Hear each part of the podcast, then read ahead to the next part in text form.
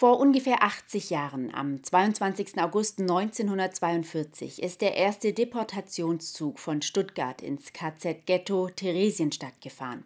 Auch Menschen aus Tübingen und der Umgebung wurden zwischen 1942 und 1944 dorthin deportiert.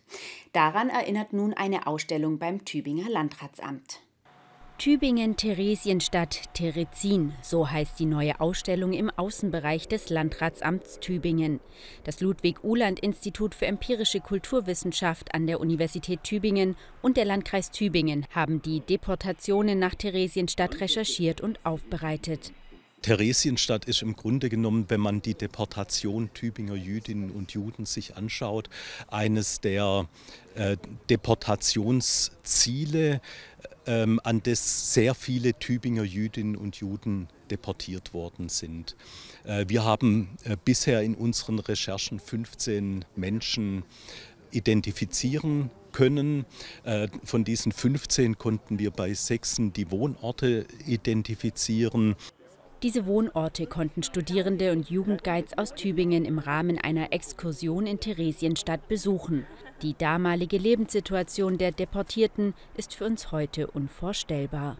Wenn man spricht zum Beispiel vom Wohnen in diesem Ghetto Theresienstadt, äh, dann muss man sich klar machen, es geht um Wohnkäfige. Es geht um zwei Quadratmeter pro Person, die dort zur Verfügung stand. Wenn man sich äh, überlegt, äh, Studierende in Tübingen heute die 16 Quadratmeter vielleicht äh, Platz in einem Wohnheimzimmer haben, die hätten zusätzlich zu sich sieben weitere Menschen drin unterbringen müssen.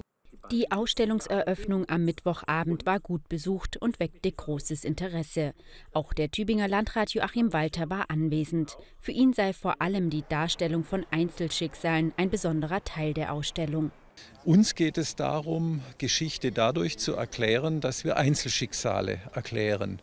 Lange hat man bei uns mit Zahlen gearbeitet. Sechs Millionen Menschen tot, aber sechs Millionen, das ist anonym. Wir müssen die Einzelschicksale auch transparent machen und das versuchen wir mit der Geschichte einmal, mit der Ausstellung einmal mehr.